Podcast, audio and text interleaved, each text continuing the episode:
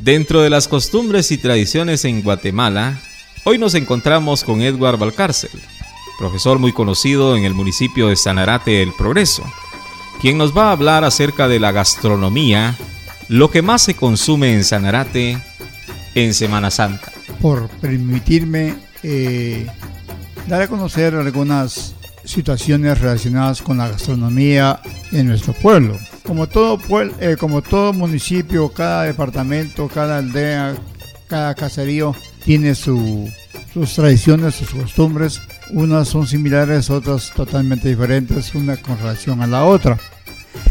Pero en el caso de Sanarate tenemos nuestras propias tradiciones. Por ejemplo, durante la Semana Santa consumimos pescado seco, pescado seco acompañado de curtido.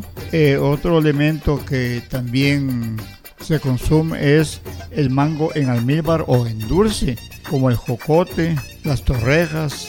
Pero hay una característica muy especial, que todo esto que eh, lleva dulce son eh, panelas de dulce, panelas, no propiamente el, el, azúcar, ¿no? Son panelas y que le dan un sabor muy, pero muy especial. Entonces, esto pues de alguna manera hace diferente a, Sanarate en relación a otros lugares. Cada uno tiene sus propios eh, distintivos en cuanto a tradiciones, costumbres y podríamos decir que esto es parte de la riqueza gastronómica o culinaria de nuestro municipio.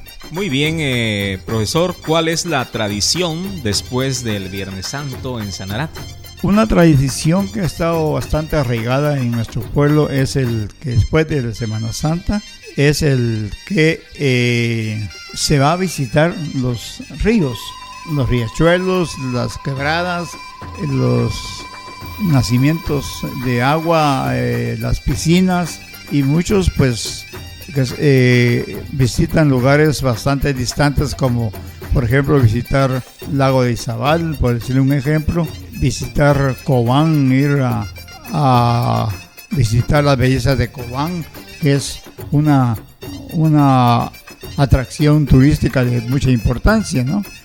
También, pues, eh, usted mencionaba que las personas prácticamente se organizan eh, para visitar otros departamentos del país.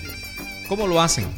Antes de Semana Santa, lo que hacen es eh, organizarse en grupos, contratan vehículos o autobuses o busitos y entonces las personas se preparan con alimentos y todo y van a un determinado destino, el que ya está previamente establecido, ¿no?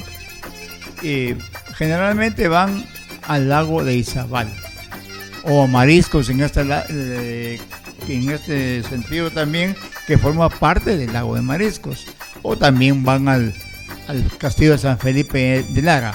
Eso es generalmente el sábado de gloria.